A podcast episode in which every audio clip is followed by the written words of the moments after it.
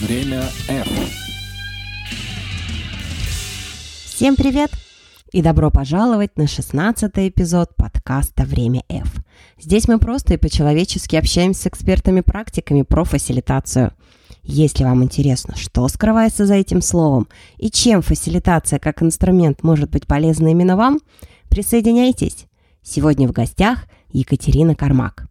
Екатерина – сертифицированный консультант по управлению изменениями, бизнес-тренер, фасилитатор, руководитель компании Power of People и член Международной ассоциации профессионалов по управлению изменениями. Меня же зовут Юлия Павлухина, и начинаем. Время F. Катя, добрый вечер. Добрый вечер, Юлечка, да, добрый. Мы с тобой, как в том анекдоте, наконец-то две эти жабы встретились, да? С октября мы с тобой пытались пересечься. Ну, с прошлого года, это точно, с прошлого года, не помню месяц. Ну, лучше после, чем никогда. Поэтому буду сегодня тебе много-много всяких вопросов задавать, учитывая твой разносторонний бэкграунд. Поэтому попрошу, как где у нас там отвечать э, в суде, по-моему, да, говорить правду, правду и только правду. Готова?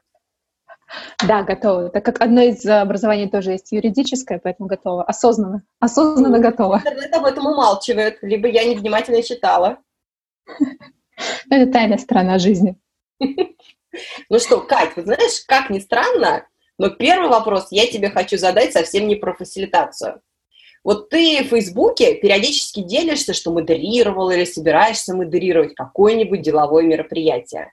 Вот можешь прямо на пальцах объяснить, что это значит модерировать деловое мероприятие?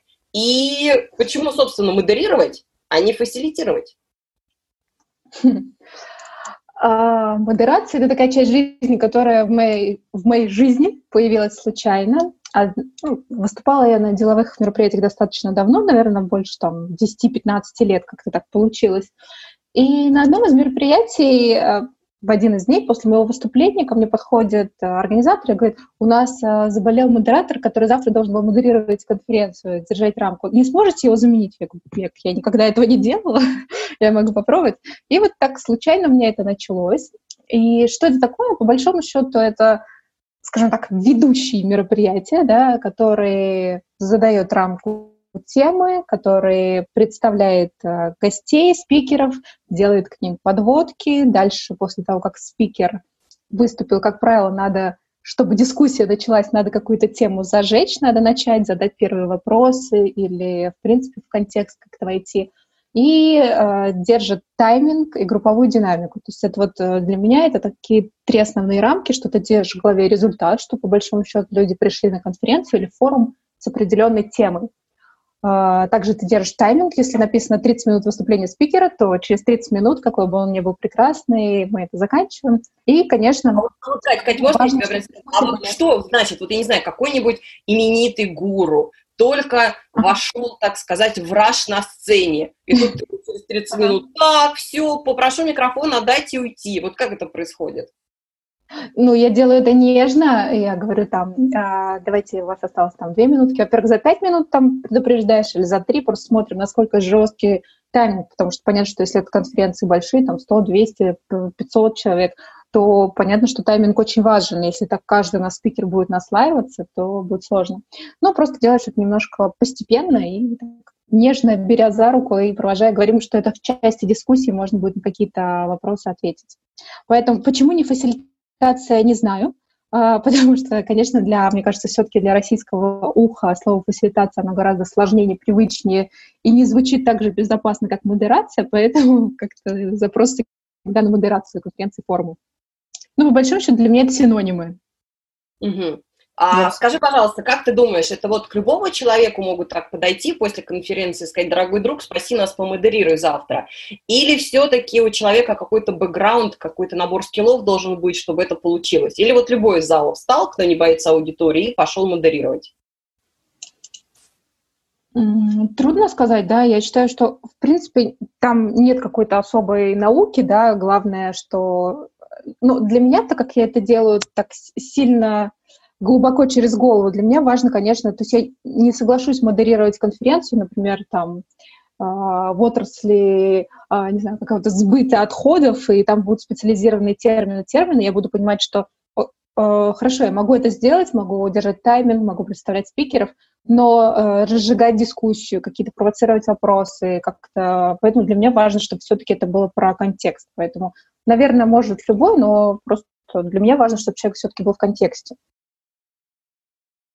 А вот разжигать дискуссию. Вот мне интересно, этой серии, когда, ну, не знаю, выступил опять же именитый гуру, все такие, ну, какие у вас вопросы? А в зале mm-hmm. тишина. И тут ты как модератор mm-hmm. такая, а вот, уважаемый Иван Иванович, не подскажете ли вы? Это вот про это?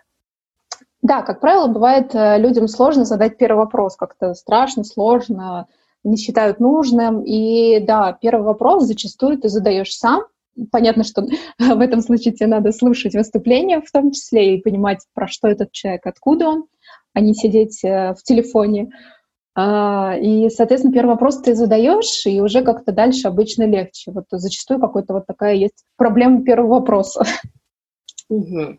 Скажи, пожалуйста, а вот если все-таки на фасилитацию мою любимую посмотреть, есть ли какие-то методы фасилитации, которые хорошо заходят и применяются именно вот в модерировании деловых мероприятий? Может быть, например, примерчик один, другой. А, ну, про методы так вот не, не скажу, да, ну, понятно, что какой-нибудь да, он прекрасно там везде подходит, но э, для меня, например, когда я в фасилитацию пошла осознанно и прочее, для меня вот это вот понимание вот этой рамки, что у тебя есть групповая динамика, у тебя есть результат, у тебя есть тайминг, у тебя есть контекст, и у тебя есть люди, которые должны быть, оно прям вот э, легло, скажем так, в какую-то коробочку. Раньше это делала скорее подсознательно, интуитивно, но я не понимала, что у меня есть вот такие вот там э, четыре точки, которые я проверяю. А здесь сейчас ты постоянно сверяешься. Хорошо, что у тебя с группой, да, как энергия группа, кто там в телефонах, кто что, где, как, да, им интересно, понимают ли, зачем мы здесь, там, как у нас со временем. И ты вот постоянно себя прогоняешь по этим штукам, и в этом, конечно, эта фасилитация помогла, потому что дает понимание, ты, ты не можешь просто следить за таймингом и а, не обращать внимания, что у тебя с людьми происходит. То есть сразу теряется эффективность. Угу. Скажи, пожалуйста, я правильно понимаю, что все-таки сила модератора, она в основном, вот если с точки зрения управления групповой динамики, она в основном в перерывах. Потому что если кто-то выступает, а люди при этом уснули и ушли в телефоны, то вот в ходе выступления модератор не пытается, ну, скажем так, починить эту ситуацию и что-то сделать. То есть он ждет перерыва. Да он и в перерыве не чинит, да, скажем так, потому что, конечно, это сильно зависит от спикера, и если спикер не может удержать внимание, если он неинтересно. И причем странно, что, конечно, зачастую это очень умные люди и очень большие эксперты, но просто им тяжело держать внимание, или они рассказывают на своем птичьем языке, и людям просто это непонятно. Поэтому, в принципе, сейчас с тем, что конференции, условно, форумы все платные, там, двухдневная конференция стоит там 35-40 тысяч, конечно, ты не можешь подойти к гостю или там, к участнику конференции и сказать, слушай, положи телефон срочно, да, это нельзя. Конечно, ты не можешь это делать. Это просто вопрос э, э, того, что ты можешь подойти, нежно поинтересоваться что-то, что не понравилось, что интересно, вообще, какой вы с каким запросом пришли. Но, опять же, это так, опционально. Нет, mm-hmm. такой, нет такой задачи, чтобы все пришли. По большому счету, каждый приходит за разным, да, есть же кто-то познакомиться, кто-то послушать, кто-то а, прогулять рабочий день, поэтому кто как. Такое бывает, не верю.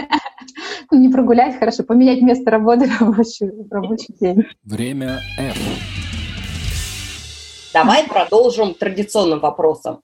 Вот вспомни, пожалуйста, свое первое свидание с фасилитацией. Что это было? Когда? Ты уже знала, что это она, фасилитация?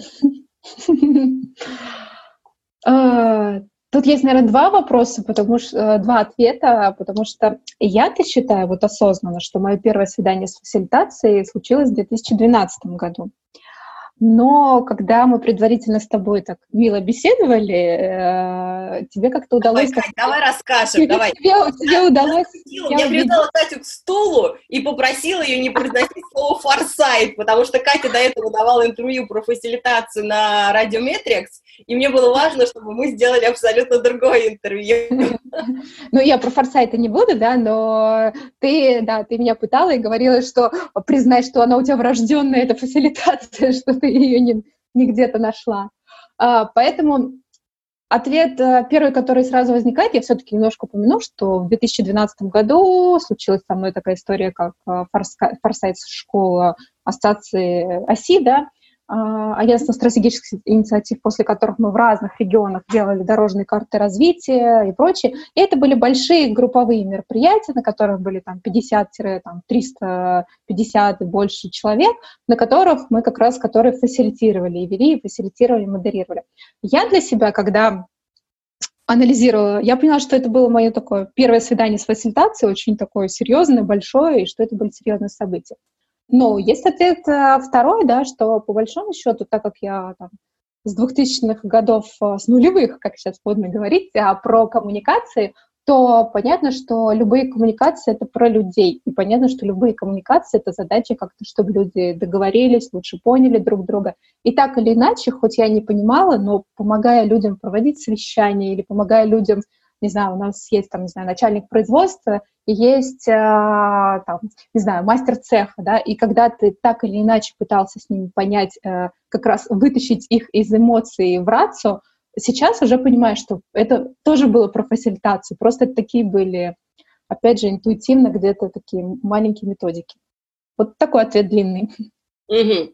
А я правильно тебя поняла, что вот именно такое официальная встреча с фасилитацией, это 2012 год, когда тебя что, учиться пригласили, или как? Вот мне всегда интересно, вот живешь, живешь, и вдруг внезапно в твою жизнь входит слово фасилитация. Вот, вот у тебя это как было? 2012 а, год, и каким-то образом, вот сейчас честно уже не вспомню, я узнала про отбор, который на тот момент такие наши великие Лукша и Песков, а, футурологи, стратегии, да, а, объявили в Форсайт школу. Я ничего не понимала, но как человек, любящий движуху, развиваться, этот, я ломанулась. Оказалось, что это такая некая история, которая длилась там, а, там по-моему, или четыре месяца. А, когда нас учили вот такой работе с группами, на тот момент была эпоха, когда наш президент дал распоряжение, что у всех регионов должны быть дорожные карты развития свои долгосрочные, нужна была некая такая команда лидеров, которая это все совершит. И, соответственно, вот несколько месяцев нас учили чему-то непонятно чему, делать вот эти вот те самые форсайты, да. По сути, форсайт — это... Катя, Катя, Катя, прости, пожалуйста. А слово фасилитация при этом не произносили, когда вот учили карты делать? Нет, нет, слово фасилитация не произносили. Ну, э, тогда мы произносили модерация, да. Ты, по сути, у тебя э, были две роли, ведущие форсайта и модератор, ну, как бы модератор группы. Нет, фасилитация слова не говорили, но это была чистой воды фасилитация, потому что это групповое мероприятие, в конце которого есть цель и задача, чтобы люди там, пришли к какому-то решению. И тогда было очень много регионов, там Ханты-Мансийский, Сыктывкары там, и так далее, и так далее, которые мы проводили, когда вот были эти большие мероприятия, и форсайт бизнес-образования 2030, форсайт для МТС и так далее. И тогда это было чистой воды про вот фасилитацию, которая, которая называлась модерацией. Угу. Ну вот, а само слово фасилитация, вот именно в том виде, как оно звучит, фасилитация, вот оно у тебя как в жизни появилось? Э, фасилитация в моей жизни, ну, ну, фасилитация как фасилитация, да, я потом уже, конечно, там последние там, года четыре, когда начала уже тоже скажем так, потом я взяла методологию в 2012 году, которая появилась в Форсайт, и стала ее перекладывать на коммерческие компании, которыми я занималась, э, разные кусочки, разные блоки этой групповой работы. И тогда уже стало понятнее, тогда уже какие-то появляться стали книги, а, в, на книжной полке про фасилитацию, тогда мне уже как-то стало понятно, ну, это, скажем так, э, пять лет назад стало понятно, что это синонимы, что это все про это, что это вот то есть после форсайта ты стала дополнительно копать и уже через книжки вышла на слово фасилитация. Ну, примерно так, да, потому что мне стало интересно, потому что мы приезжали в регион, это новый регион, у тебя приходит, условно, в пятницу 300 человек, там есть и чиновники, и лидеры мнений, и журналисты, и э, представители там коммерческих структур, и педагоги, и у тебя есть задача, что они там через два дня должны выйти с общим видением своего будущего, которое будет там через 5, через 10, через 20 лет. У разных был разный запрос. И это какая-то творилась магия, да. Может быть, эти дорожные карты ушли в стол во многих регионах, да, но то, что люди выходили другими, то, что люди, которые ну, по сути, они друг другу, там, зачастую, там, чиновники с э, представителями коммерческого сектора не дружат, там, у всех есть претензии к друг другу. И то, что творилось за эти дни, это какая-то была магия. После этого, конечно, я стала вот эту историю с форсайтом исследовать и поняла, что это просто один из видов сессий и вот так применять кусочки, да. Время F. Катя, мы с тобой планировали фокус сделать на методы фасилитации в контексте управления изменениями. И вот все-таки, все-таки мне очень хочется воспользоваться тем, что ты еще и пиарщик с каким-то нереальным количеством проектов в этой сфере. И даже у тебя есть книжка, написанная про это. Вот давай туда сходим до change management, согласна? У меня есть выбор. Особенно между двумя фасилитаторами. Ай, ну, тогда давай договоримся. Напиши на стикере варианты. Я вот даже могу умную формулировку придумать, если не возражаешь. Можешь просто объяснить инструменты фасилитации в пиар, они применимы как-то? И если да, то поделись, пожалуйста, ну, наверное, парочкой примеров.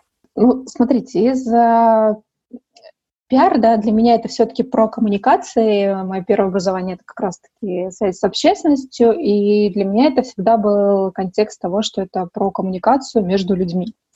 А, неважно, какими между сотрудниками, между клиентом, между всем-всем-всем. И, а, скажем так, что касаемо фасилитации, опять же, не очень осознанно. Всю жизнь, пока я занималась пиаром, это было там порядка 15 лет, я только в прошлом году практически от пиара ушла, ну, как бы коммуникация оставила, но пиар в классическом виде. И э, когда это всю жизнь про коммуникации, то ты помогаешь так или иначе людям договариваться. Поэтому мне прям прекрасно помогали в этом всем э, правильные, проведение правильных совещаний, да, когда ты можешь, так как э, 90% моих клиентов это производители были, производители или такой сектор больше, те, которые делают какой-то продукт, то, конечно, у них очень приняты вот эти вот э, совещания по понедельникам, которые там на э, 5 часов, да, ну, как минимум на 3.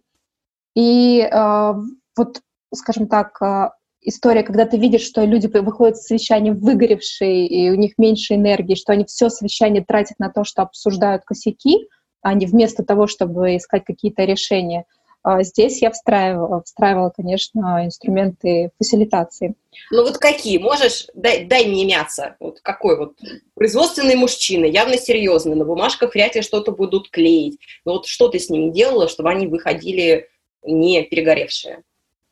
Ну, про- просто элементарно, когда начали, да, переходить э, часть совещаний на ОРИП, когда мы действительно понимаем, что у нас есть круг, э, круг сначала, где мы обсуждаем только объективные факты, да, соответственно, там собираем только факты, потом у нас круг рефлексивный, когда мы, да, только там личные реакции, ассоциации, только потом мы интерпретируем, э, там, системы, ценности, там, все что угодно, принимаем решения.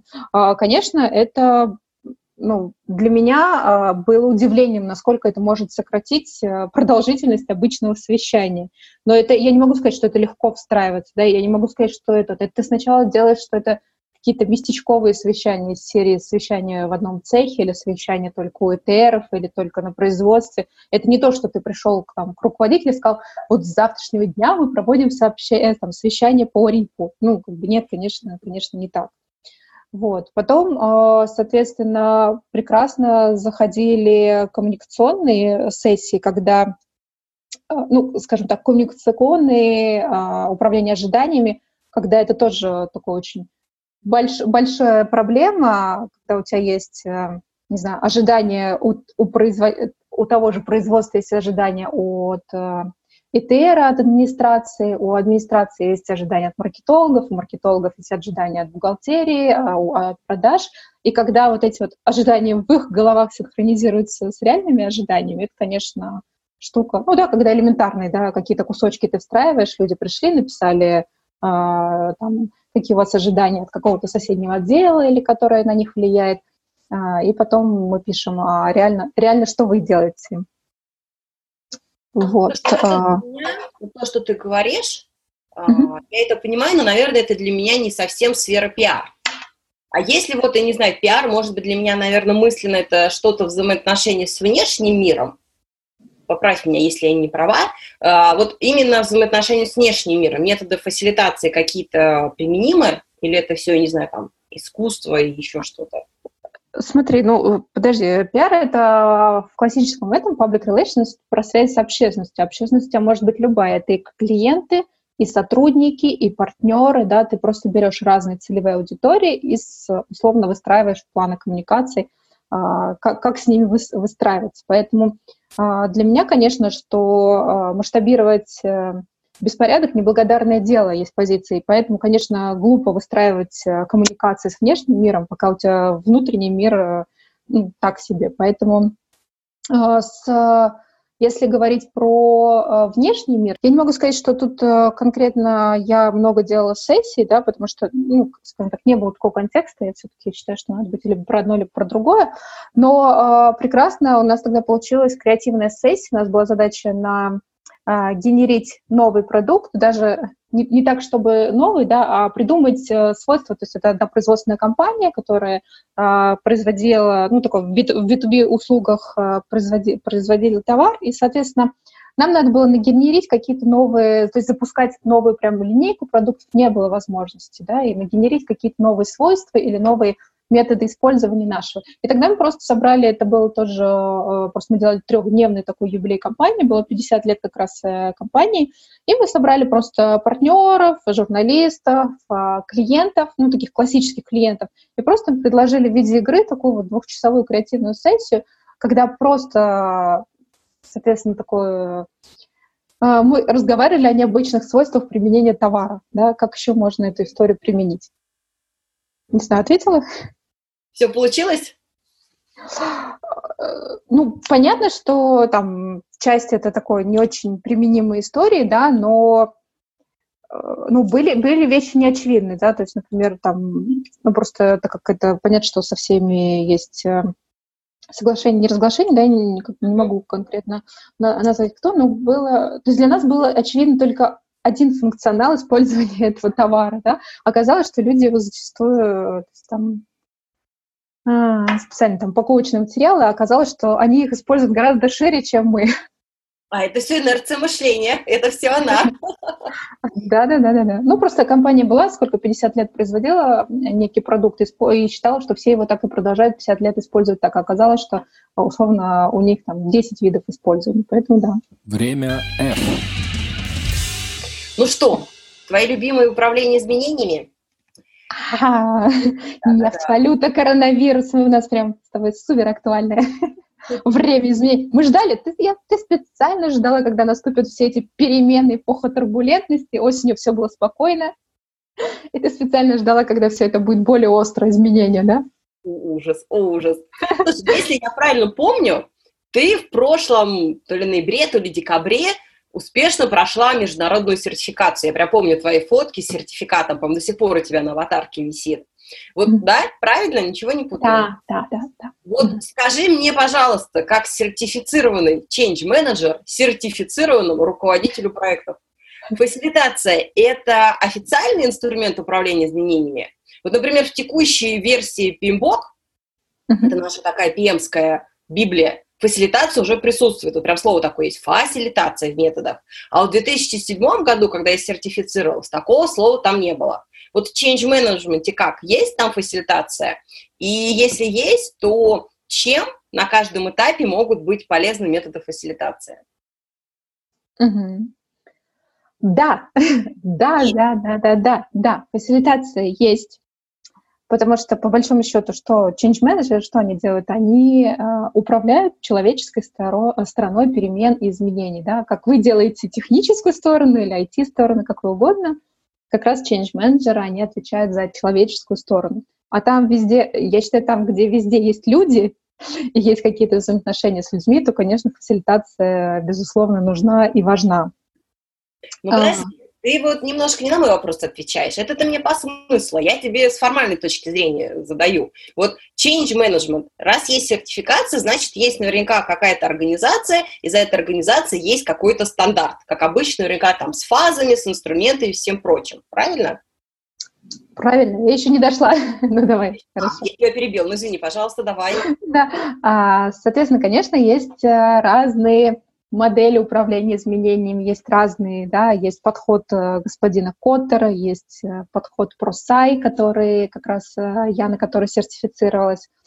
Ну, как бы я к этому не случайно пришла, просто все время, когда занималась, я понимала, что меня коммуникации зовут для того, чтобы в компании что-то поменять. И тогда я уже так интуитивно начала, то возьму модель Коттера, то возьму модель от кар, то возьму такую-то, да, и потом просто поняла, что, ребят, все, что я делаю, это про управление изменениями. И, соответственно, вот, э, например, а, на, если говорить по просай, по которой я э, сертифицирована, у нас есть там три фазы, да, Соответственно, и итогом такой, скажем так, по просаю является пять планов. Там план коммуникации, план коучинга, план э, дорожной карты спонсоров, план минимизации сопротивлений. И в каждом из, этих, план, из этих планов, практически в каждом, э, редко можно встретить план, где у тебя не будет фасилитации как инструмента и стратегических сессий, потому что это прям э, рекомендуемая история. То есть, например, на первой фазе, да, если взять фазу, на первой фазе задача понять, масштаб изменений компании. То есть, например, приходите, вы говорите, «А, мы хотим поменять, не знаю, бизнес-процессы, да, например, ну, из последнего, частый запрос э, в современном мире. Мы хотим поменять там бизнес-процессы, что-то сократить, что-то упростить и так далее. Вот на первой фазе мы надо понять масштаб изменений, на кого они влияют, да, и создать команду реформаторов, э, там, подготовить команду.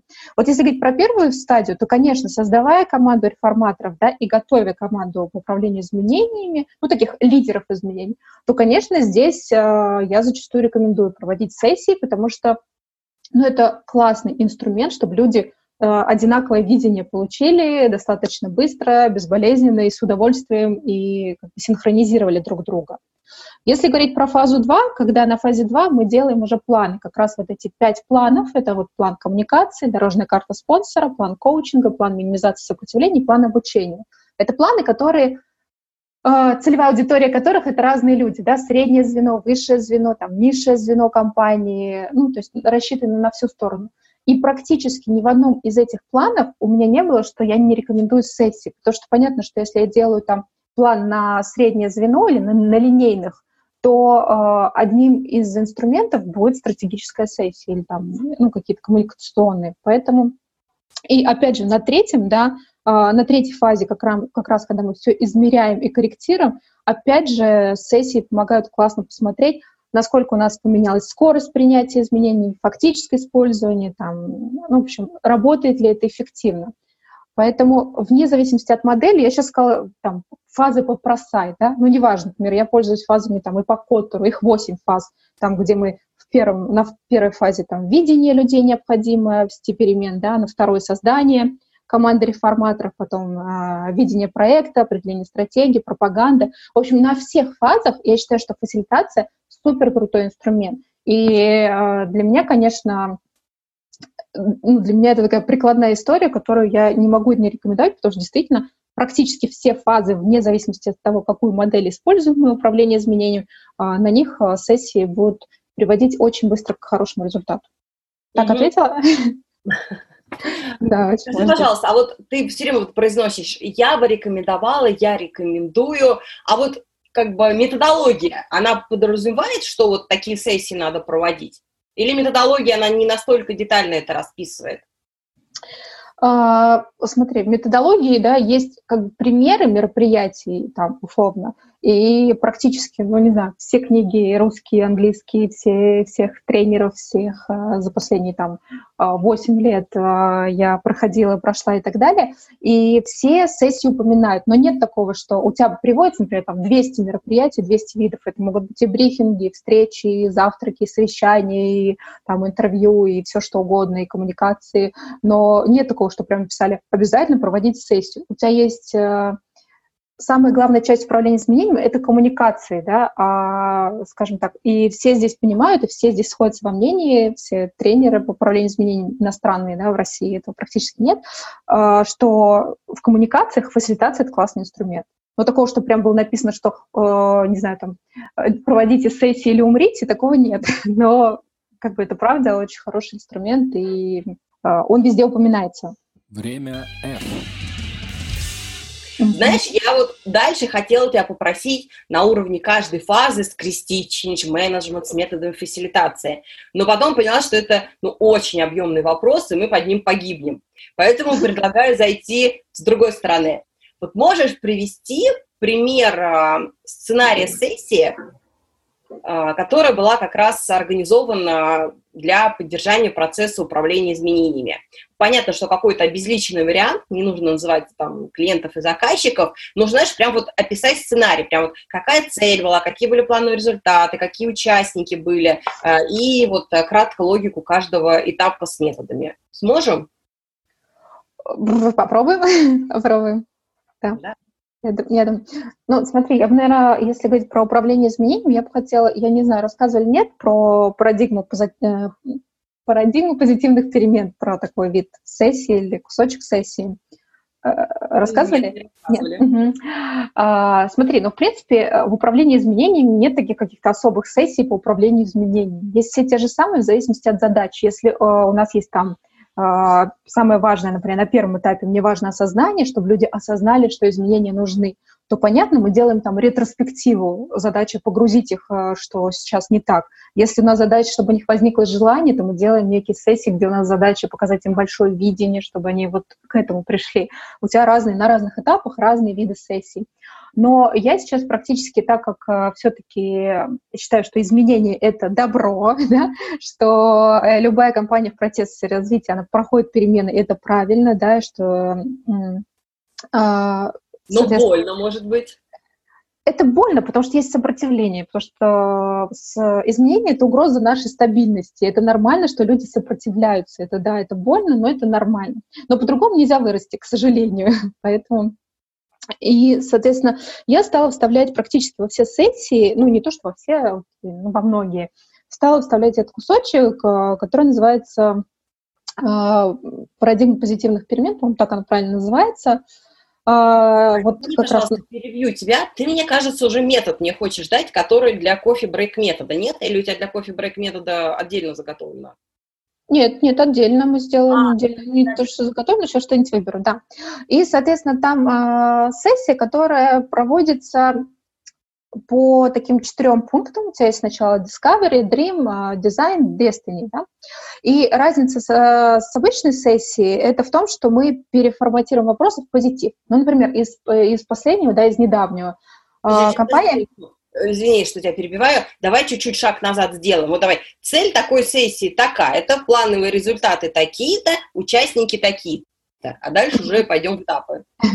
Ну смотри, цели могут быть разные, да, но если вот из последнего мы говорили про то, что э, большая компания, да, более там века на рынке, э, большая, ну как условно большая, там около тысячи человек, и понятно, что э, задумываются над корпоративной культурой, и как раз это там ну, совсем недавнее время. И основной вопрос, который есть про корпоративную культуру, у них это вовлеченность. То есть задача была э, понять, какие методы мы можем повысить вовлеченность, чтобы задача через год, чтобы поменялась вовлеченность э, сотрудников. Перед этим сделали диагностику, посмотрели, что не очень-то люди вовлечены. А вовлечены, а, извини, э, во что? В работу, в работу, в работу, да, в жизнь компании. То есть э, удовлетворенность так норм в районе троечки, да, а с точки зрения того, что люди вот с полной самоотдачей готовы э, отдаваться работе, такого не было. Ну, не было и пока нет. И задача была посмотреть э, на вот эти вот изменения в корпоративной культуре, на изменения вовлеченности с точки зрения, что можно такое вот сделать, чтобы это поменять. И, а, соответственно, мы вот первую часть э, сессии делали как раз по парадигме позитивных перемен, когда у тебя есть первая часть, открытие, да, discovery, а, когда ты погружаешь людей в некий контекст, мы говорим о том, что вот там а, наверняка там были в вашей там а, работе моменты, когда вы понимали, что вот вам хочется идти на работу, вам хочется там, не знаю, просыпаться, хочется делать что-то больше, вы даже там сделали какой-то свой функционал, но вы там продолжаете что-то делать, вам интересно, работа над этим проектом и так далее. И на первой части мы делим на тройки, ну это я просто вот из последних да, рассказываю, можно по-разному, да, но делили на тройки, соответственно, один человек человек, э, задача была, что э, в течение там, 15 минут один рассказывает, э, второй слушает, третий записывает, и рассказывали они вот что. Как раз-таки расскажите истории, когда, ну, такие позитивные, что вам было там вот приятно идти на работу, что влияло на то, что вам хотелось там больше работать, вовлекаться, не знаю, там советовать, коммуницировать. И вот такой задачей была вычленить такие вот эм, а, позитив, да, какие-то вот такие вот а, штуки, почему, да, что, что людей драйвило. И, а, соответственно, они один сначала рассказывает, второй слушает, третий записывает. Потом, когда это все случилось, обменяются в шестерки, в семерки, и пересказывает историю партнера. То есть я, например, рассказываю, Юля мне рассказала, что она там, э, ее драйвила, когда в прошлом январе мы работали там по проекту, там, не знаю, ERP внедрения, да, и она понимала, что это действительно повысит прибыль а компании, ей было интересно. Сейчас S4HANA, наше все. Хорошо.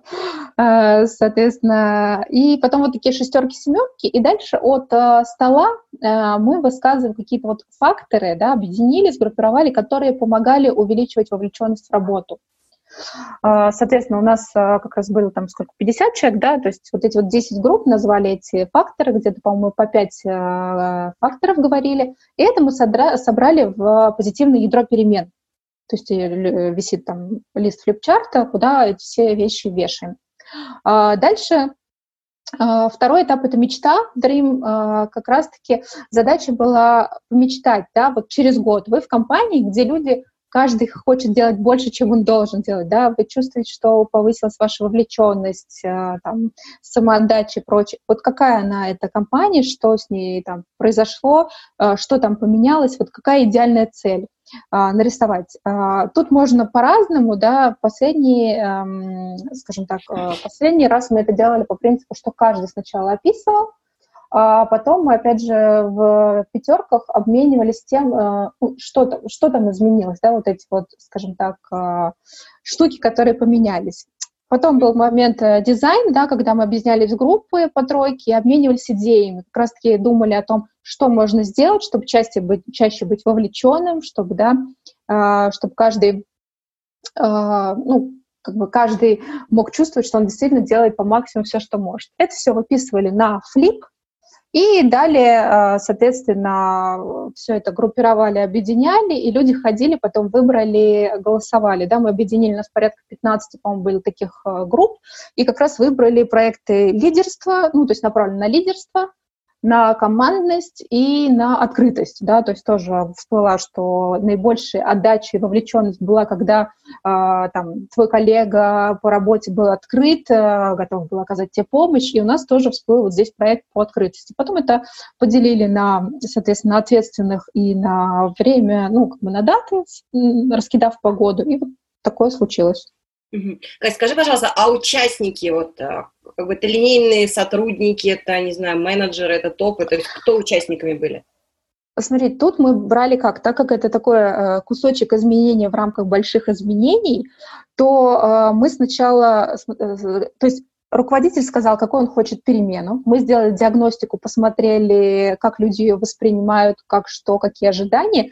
И потом нашли 50 стейкхолдеров таких, да, лидеров, условно, агентов изменений, на которых это реально влияет, но еще и те, которые готовы вот это вот как бы двигать, быть драйверами изменений и вовлекать сотрудников готовы. И это абсолютно разное. Тут у нас было, да, вот эти вот 50 человек, тут были, в основном это были такие руководители подразделений, но были и разные, да, это просто могли быть люди там с горящими глазами, которые а, просто мы понимали, что они будут эту тему драйвить среди своего, то есть, например, там среди молодежного актива или там среди футбольной команды, среди кого-то.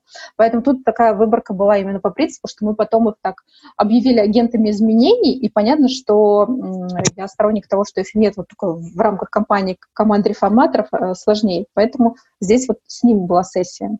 Угу, поняла. Большое спасибо. Прям заглянула в твой мир. Пожалуйста. Время F. Рубрика «Кофе брейк метод». Это наша традиционная рубрика, и здесь я обычно прошу... Пора бежать за кофе? Слушай, ну мы же с тобой испили, испили. Сейчас будем работать. Это традиционная рубрика, где я обычно прошу дать слушателям один простой метод фасилитации, но который они при желании смогут применить на практике, вот без всякой подготовки. И, знаешь, в последнее время стала гостям уточнять область применения в зависимости от литмотива эпизода. Поэтому, дорогой друг, поделись, пожалуйста, методом для выявления степени готовности коллектива к изменениям. Вот прям делай раз, делай два, делай три. Есть такие. Ты сказал, что не обязательно метод для готовности. ну, ну, хорошо, я, я назову тот, который, наверное, я чаще сейчас э, использую, да, а, на мой взгляд, именно степень готовности это прекрасно выявляет любая там ретроспектива. Поэтому я расскажу про метод из освобождающих структур, да, знаешь эту тему освобождающей структуры.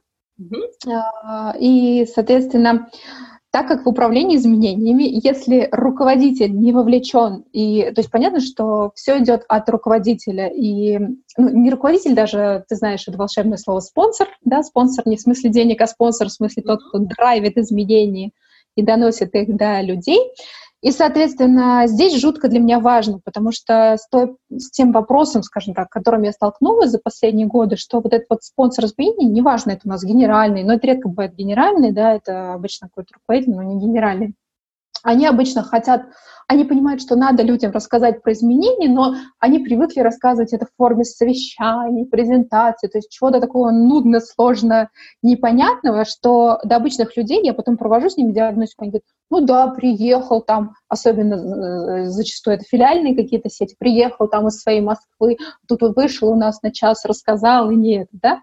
От работы и... оторвал, да? Да, от работы оторвал.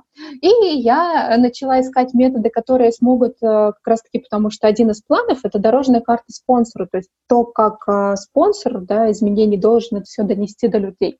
Я начала искать методы, как бы так это человечить, и думаю, наверняка в нашей волшебной Библии фасилитации должно быть. Итак, метод называется «Интервью со звездой». А, соответственно, мы собираем э, тех, кто напрямую связан с этой там, проблемой, с этим вопросом. Ну, например, да, а, опять-таки, а, что у нас было, да, внедряли, ну, вот просто из последнего было про корпоративную, за последние там, два месяца корпоративную культуру был большой мы делаем проект, и по бизнес-процессам. Вот по бизнес-процессам это прям беда. То есть компания, в принципе, меняла свою структуру, меняет, да, до сих пор меняет структуру, и, соответственно, там есть слияние, поглощение, меняется функционал, меняется там региональная зависимость компании. Людям ни черта не понятно. И есть э, некий мужчина, который такой спонсор этих изменений. Приехал, он совещание провел, результат не дало. В общем, собрали мы э, сколько, порядка, сейчас скажу, порядка 70 человек. Это было из разных регионов.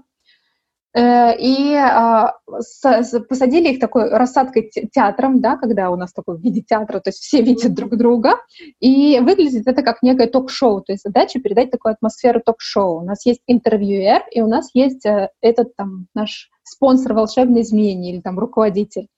И, соответственно, задача, то есть э, это заменить этим совещания или презентации скучно, да, доклады какие-то. А, соответственно, это такая непринужденная обстановка. Мы на тот момент поставили там чай, кофе, какие-то печеньки, там вкусняшки, да, чтобы люди так чуть-чуть подрасслабились. И напротив у нас сидел интервьюер. Это действительно такой кто-то должен быть толковый, который может задавать хорошие вопросы. И начинаем мы с того, что э, интервьюер задает такой один, два, три, четыре вопроса, как раз такие какие-то общие. То есть сначала мы приветствуем, да, говорим, что добрый день, там э, Василий Петрович, там мы представляем, как раз Василий Петрович отвечает за процессы, которые сейчас происходят в компании, за те перемены, за те изменения, к которым мы идем, да, объясняем тему, говорим, что да, вот там у нас задача в течение года полностью перестроить структуру, и, ну, вот такой, да. Потом примерно 15-30 минут интервьюер задает вопросы, да, но которые, которые мы предполагаем, что зададут зрители. У нас была некая заготовка, то есть понятно, что это не экспромт, у нас была некая заготовка там из 10 вопросов, которые вот такие вот возникали на диагностике, когда мы делали диагностики готовности компании управления изменением чаще всего, да, из серии, а, там, не знаю, меня сократят или нет, да, мы вот этот блок э, автоматизируем, меня сократят или нет, да, а, что поменяется, я должен ли буду работать, там, если у меня было там начальство в Новосибирске, сейчас оно там будет э, в Санкт-Петербурге, надо ли мне что-то будет э, менять в этом контексте, кому я буду подчиняться, ну, вот такие вот, да, вещи. А, то есть 15-30 минут интерьер задает эти вопросы такие основные, Потом мы раздаем а, там бумажечки, там, не знаю, четвертые, какие угодно, и просим а, каждого участника придумать еще вопросы, примерно там, 5-10 минут на этом, придумать, какие еще вопросы, что они еще не поняли, что им интересно. И потом эти вопросы сначала пишем индивидуально, потом в двойках, потом в тройках, потом в четверках.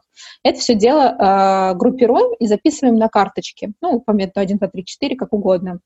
Это примерно там минут 5-10 занимает то, что они они написали, сгруппировали, да, можем еще группировать, потому что мы потом эти четверки тоже объединили, чтобы сгруппировать. И в конце концов у нас получается некая стопка, у нас получилось еще порядка, по-моему, 15 вопросов, таких общих, да, после группировки. А, соответственно, тут тоже фасилитатор а, прекрасно, когда помогает а, помочь вот это сгруппировать историю, потому что, ну, очень много таких похожих историй. И дальше мы передали эти вопросы интервьюеру, и он просмотрел как бы карточки и, соответственно, задал вопросы, которые еще не были заданы. И очень прикольно, потому что люди, ну, как бы напрямую боятся, да, задать какой-то вопрос в лоб, потому что, ну, как бы, что подумают, э, подумают, что я глупый какой-то, подумают, что я там хочу подсидеть кого-то. И, соответственно, э, здорово, когда еще интервьюер очень такой задает вопросы о примерах, да, или какие-то личные, например, там, а, чтобы нам показать человеческую сторону спонсора, да, например, почему это важно для вас, почему то, что мы меняем сейчас вот эту структуру, бизнес-процессы, вот а, переорганизовываем организацию, почему для вас важно, что в вашей работе изменится. То есть показать тоже уязвимость, потому что у нас вечно, знаешь, здесь приезжают руководители, такие спонсоры проекта, они все такие, вроде у них все хорошо, изменения хорошо, и такой ничего человеческого. Поэтому почему я этот метод такой вот рекомендую, если надо какую-то такую сложную штуку донести? Потому что, во-первых, а, а, это очень классно помогло нам на этапе борьбы с сопротивлением, потому что мы прям мерили, да, я верю в цифры, мерили до и после. У нас сопротивление стало гораздо меньше, потому что людям они же додумывают от недостатка информации. Самая большая боль — это недостаток информации, да, потому что она не доходит до всех людей. Здесь, соответственно, было это. Да. Дальше это по сути, каждому позволила высказаться. Я, когда пишу индивидуально, сама понимаю, что я высказываюсь. А, плюс э, сосредоточились как бы на позитиве, почувствовали там свою важность, и ну, как бы э, вот у нас очень классно это получилось, очень хороший результат, и действительно так. Мне понравился этот метод. Кать, скажи, пожалуйста, опять же, участников вы как отбирали? Вы же наверняка надеялись, что они потом станут и, как ты это правильно назвал, агентами изменений?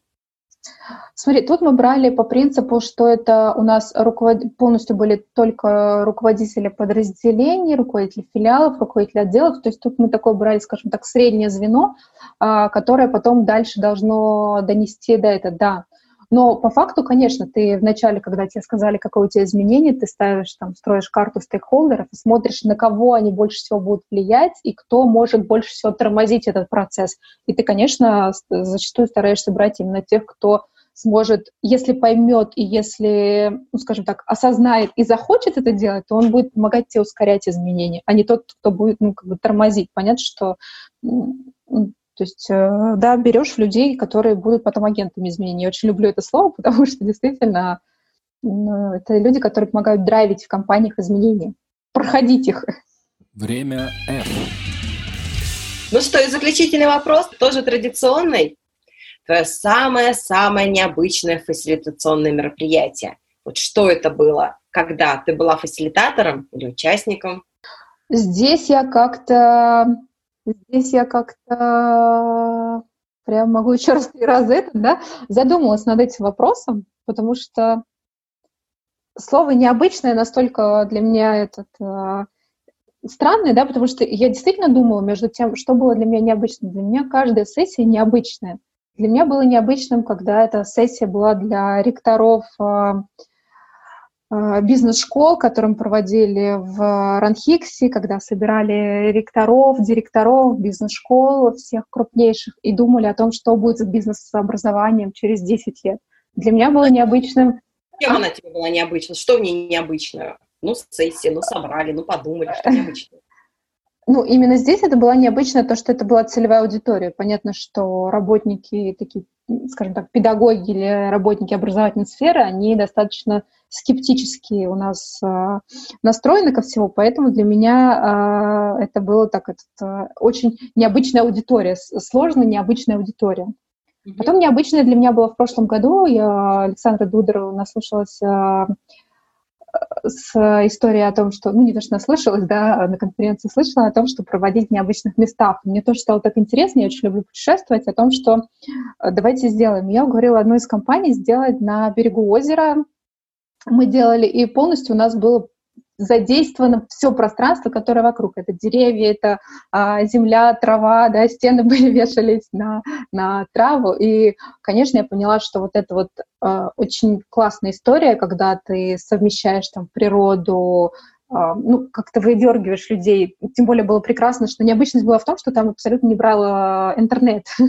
Понятно, что такая обычная мобильная связь была, и а, для меня, конечно, я поняла, что это такой очень большой ресурс, когда ты делаешь в каких-то необычных местах.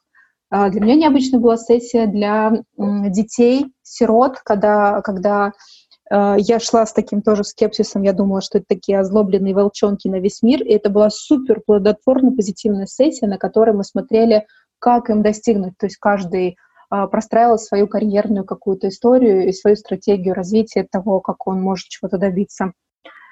То есть этих необычных, да, там для меня было необычно на открытом мероприятии проводить сессию, то есть это была конференция по управлению персоналом, и вот осенью да, осенью. И, соответственно, было 60 человек, и задача была в течение двух часов, два часа. Я думаю, что за сессия за два часа? Я очень сопротивлялась. Но потом вот мы сделали как раз-таки мотивацию персонала, тоже и вытаскивали инструмент. Поэтому таких необычных много было. Мне кажется, в каждой найти... Они все не похожи, и в каждой найти что-то необычное. Это, наверное, такой а, мой ответ. Ну, хорошо, давай как это... Помнишь, как в фасилитации не все должны быть согласны, но как мы спрашиваем, а вы можете принять это решение группы, вы можете с ним двигаться дальше? Катя, я могу ну. двигаться своим ответом дальше. Время F. На самом деле, спасибо тебе большое. Я mm. очень рада, что мы наконец встретились, и ты знаешь, я решила экспромтом на тебе ввести еще одну традицию. Надеюсь, ты меня поддержишь. Поднять бокал и сказать тост? Ну, почти. А пожелать что-нибудь такого фасилитационного нашим слушателям.